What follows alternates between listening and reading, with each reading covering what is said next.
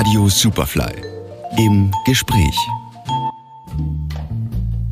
Mit derselben Empathie wie in seinem Debütroman Vom Land erzählt Dominik Barter vom Leben in der Stadt, von Identität und Einsamkeit und von Toleranz und Solidarität. Dominik Barter ist jetzt bei mir. Dominik, wie ist die Idee zu diesem Buch entstanden, beziehungsweise wann hast du damit angefangen? Also die Idee zu einem Roman mit dem Thema hatte ich eigentlich schon vor vielen, vielen Jahren. Äh, die Idee ist sogar älter als der erste Roman, aber wirklich am Schreibtisch ausgearbeitet habe ich das Buch eigentlich ungefähr vor zweieinhalb Jahren. Also vor zwei Jahren hast du angefangen damit? Habe ich dann wirklich am Schreibtisch angefangen, den Text niederzuschreiben. Figuren aus dem Arsenal, aus dem Figurenarsenal des Romans gibt es schon viele, viele Jahre in meinem Kopf. Frau Seiler zum Beispiel aus diesem Roman ist eine Figur, die ich schon sehr, sehr lange mit mir herumtrage. Oder auch äh, diese Regina ist eine Figur, die ich schon sehr, sehr lange eigentlich in meinem Kopf habe. Aber wirklich sozusagen aufgeschrieben habe ich das Buch, habe ich begonnen, das Buch aufzuschreiben, ungefähr im Jahr 2020, ja. 2019, 2020. Dominik, du bist ja auch Lehrer. Ähm, wann findest du dann die Zeit zu schreiben? Ich bin Hochschullehrer, das heißt, das ist vielleicht ein, ein bestimmter ein Vorteil. Ich unterrichte nicht jeden Tag, sondern nur Montag, Dienstag und Mittwochs. Und Donnerstag, Freitag sind sozusagen frei. Und ich unterrichte auch nicht den ganzen Tag natürlich, sondern nur am Vormittag.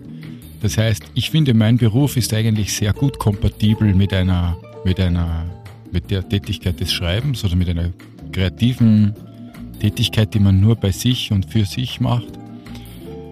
Prinzipiell ist es schon so, dass, äh, glaube ich, die, diese Arbeit des Schreibens braucht Zeit, sie braucht Rückzug, sie braucht Ruhe und die muss man sich dann holen oder einteilen und so weiter. Das mache ich auch.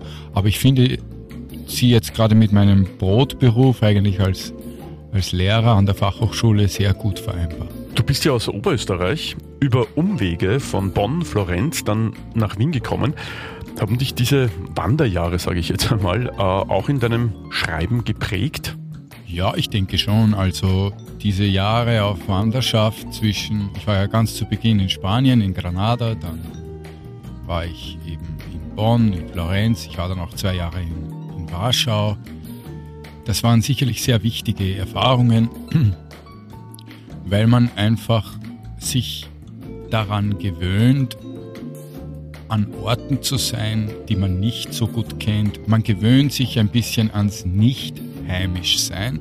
Und das ist, finde ich, schon eine sehr tragfähige Erfahrung. Es ist einfach eine wichtige Erfahrung, zu bemerken, dass man nicht unbedingt überall zu Hause sein muss, sondern man kann auch ruhig mal wo einfach ankommen und dort dann sein, ohne über Gebühr damit verbunden zu sein. Also ich finde das eigentlich ganz im Gegensatz zu, einem, zu so einem bestimmten Diskurs, den man heute so gerne führt, über das Zuhause sein und beheimatet sein. Ich habe es eher umgekehrt empfunden als eine befreiende Erfahrung, dass man eigentlich überall gut sein kann. Natürlich ist man dann dort nicht unbedingt zu Hause oder gleich beheimatet, aber, aber man kann es sich einrichten. Man kann es sich auch in der Fremde einrichten und man kann dann auch sehr gut leben. Was braucht man dazu? Dazu braucht man meistens einfach einmal zunächst ein paar Kumpel, ja, das ist wichtig. Man braucht irgendjemanden, mit dem man am Abend ein Bier trinken gehen kann und so, in, wo immer man auch sich befindet. Man braucht äh, vielleicht auch einfach eine warme Wohnung und einigermaßen finanzielle Sicherheit, aber dann kann, dann kann man es überall sehr gut aushalten. Und dann, ich, für mich waren das schon auch quasi sicherlich sehr inspirierende Jahre in diesen verschiedensten Städten. Und ich kann auch sagen, was ich auch davon mitgenommen habe, ist, dass es, ich bin weniger beeindruckt von den, von den kulturellen Differenzen. mich beeindruckt eher die Ähnlichkeit, dass es überall die Menschen gleich sind oder relativ gleich. Dieses woanders ankommen, woanders hingehen, hat dich äh, das auch bei deinem Roman inspiriert? Es ist ja auch die Flüchtlingsbewegung 2015 ein Thema. Wie sehr konntest du auf deine eigenen Erfahrungen als ähm, jemand, der nicht immer zu Hause war, zurückgreifen und wie sehr haben dich die Bilder 2015 beeinflusst? Das sind dann gleichwohl sehr verschiedene Erfahrungen, nehme ich an. Also ich war niemals ein Geflüchteter. Ich war immer nur ein Reisender und ich habe in europäischen Städten gewohnt. Das heißt in Städten, die auf verschiedensten Ebenen meiner eigenen Herkunftssituation sehr, sehr ähnlich waren. Ne? Das heißt, hier würde ich jetzt, die Vergleichsmöglichkeiten sind sicherlich nicht allzu groß. Aber ich hatte von Anfang an natürlich hat mich das schon fasziniert, diese vielen, vielen Menschen, die damals im Sommer 2015 nach Wien gekommen sind, auf verschiedensten Ebenen einfach zu sehen, wie, wie, wie hier nun plötzlich das vermeintlich so abgeschottete Europa, die vermeintlich so friedliche Stadt Wien nun plötzlich bevölkert wird von Menschen, die bislang hier überhaupt noch nie einen Fuß hier, hierher gesetzt hatten. Ne? Das war schon, das hat mich schon fasziniert. Auch die, die Durchlässigkeit der Welt, die Durchlässigkeit der, der, der, der Habitate, die Durchlässigkeit unserer vermeintlichen sicheren Refugien. Ne? Das hat mich einfach fasziniert. Und zu sehen, dass die nun plötzlich neben mir wohnen oder neben mir ihr Bier trinken oder neben mir etwas essen etc. Einfach die, das Benachbartsein ist etwas, was mich fasziniert. Ja. Kann man auch sagen, dass Gemeinschaft ein Thema ist, das dich umtreibt?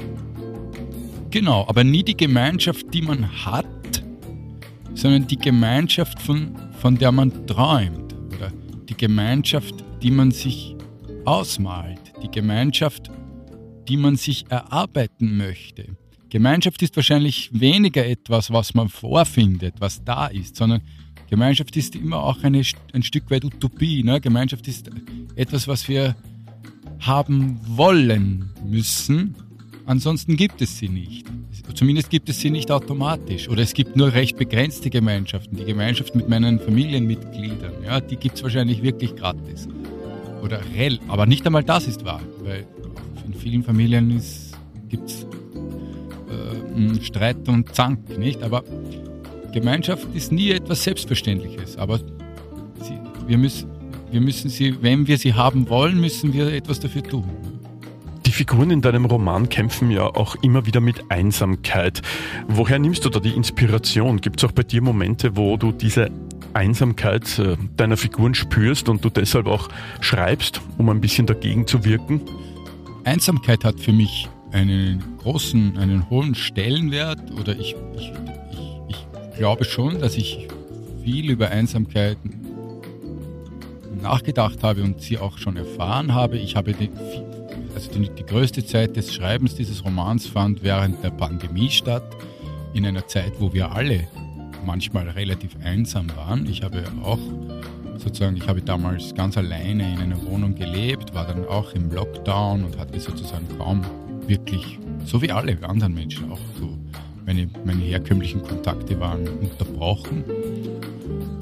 Dann, das war sozusagen einmal ein unmittelbarer Anlass, wahrscheinlich auch über Einsamkeit zu reflektieren. Das zweite ist, ähm, als ich lebe auch alleine, also ich, ich lebe seit Jahren eigentlich alleine und für mich ist dieses alleine Leben aber nicht unbedingt etwas Negatives, sondern ich schätze das auch sehr. Also gerade für Schreiben zum Beispiel ist es für mich, aber ich spreche nur für mich, schon notwendig, alleine zu sein.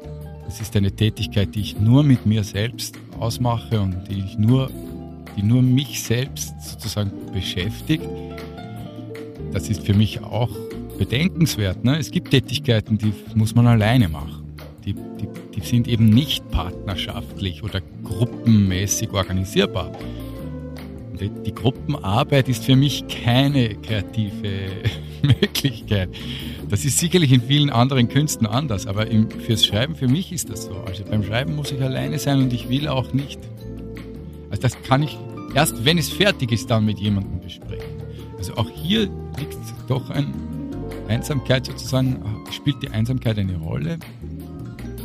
Aber natürlich kenne ich auch die, eine ganz negativ konnotierte Einsamkeit. Einsamkeit als soziale Einsamkeit, als Alleine sein in der Welt, als obdachlos sein vor, den Umständen, als, als singulär sein. Und das ist kein schönes Gefühl. Natürlich, das kenne ich auch. Der Protagonist äh, in deinem Buch, Kurt, ist äh, homosexuell, um die 30 und lebt allein in einer Wohnung. Was macht ihn einsam und wie kämpft er gegen diese Einsamkeit? Vielleicht nicht unbedingt einsam, aber alleine macht ihn oder vereinzelt macht ihn sein Hadern mit seiner Homosexualität vielleicht. Ja, er, er denkt, dass er nicht dazu prädestiniert ist, mit anderen so ein wohliges Familienleben zum Beispiel führen zu können. Das denkt er oder das ist zumindest seine Ausgangslage.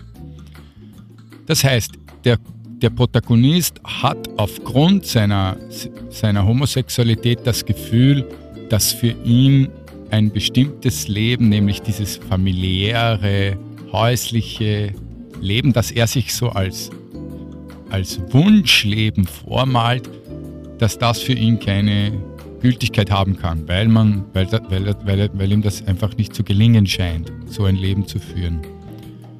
Und in diesem Sinne ist sozusagen die Homosexualität mit seiner, mit seiner Singularität oder mit, seiner, mit seinem etwas ja, abgeschotteten Dasein verknüpft, denke ich schon. Ja. Er glaubt, weil er schwul ist, ist er zur Einsamkeit verurteilt. War deiner Meinung nach ähm, auch gerade die Pandemie eine große Herausforderung, wenn es um Einsamkeit geht? Ja, ich denke schon, dass die Pandemie uns allen, dass die uns alle überrascht hat und, und uns einen Erfahrungsschatz hm, bereitgestellt hat, den wir den wir bislang nicht kannten oder was wir überhaupt nicht, äh, was wir überhaupt nicht sozusagen am Schirm hatten, dass das uns widerfahren kann. Äh, wir haben inmitten unserer enormen Verbundenheit aufgrund der modernen Medien, aufgrund der Technologien, die wir besitzen, inmitten dieser, dieser äh, ja, fantastischen Vernetztheit, die wir erfahren seit Jahrzehnten, haben wir plötzlich aber bemerkt, dass wir trotzdem ganz alleine sein können oder dass wir uns unglaublich einsam fühlen können. Auch vor allem jüngere, von jüngeren Menschen weiß ich, dass die das noch viel stärker getroffen hat. Und das heißt, ich denke, die Pandemie hat uns sicher alle ein Stück weit wieder äh, neu ausjustiert in Bezug auf, auf, auf das, was, es, was Gemeinschaft bedeutet oder was Zusammensein bedeutet, was Präsenz bedeutet. Ne? Wir haben alle plötzlich bemerkt, wie sehr man das vermissen kann. Die, die leibhaftige Anwesenheit von jemandem. Ich denke schon, dass das Dinge sind, die, die wir ohne die Pandemie vielleicht gar nicht einmal, nicht einmal uns ausgedacht hätten. Das wäre uns gar nicht eingefallen, dass hier eigentlich Sehnsüchte und Wünsche geborgen liegen, in dem, dass wir einander tatsächlich begegnen können. Dominik Barter, vielen Dank für das äh, Gespräch äh, und äh, viel Erfolg mit deinem Roman. danke sehr. Ja, danke. Tür an Tür von Dominik Barter ist im Schollnei Verlag erschienen. Im Gespräch. Als Podcast zum Nachhören auf superfly.fm und auf allen gängigen Podcast-Plattformen.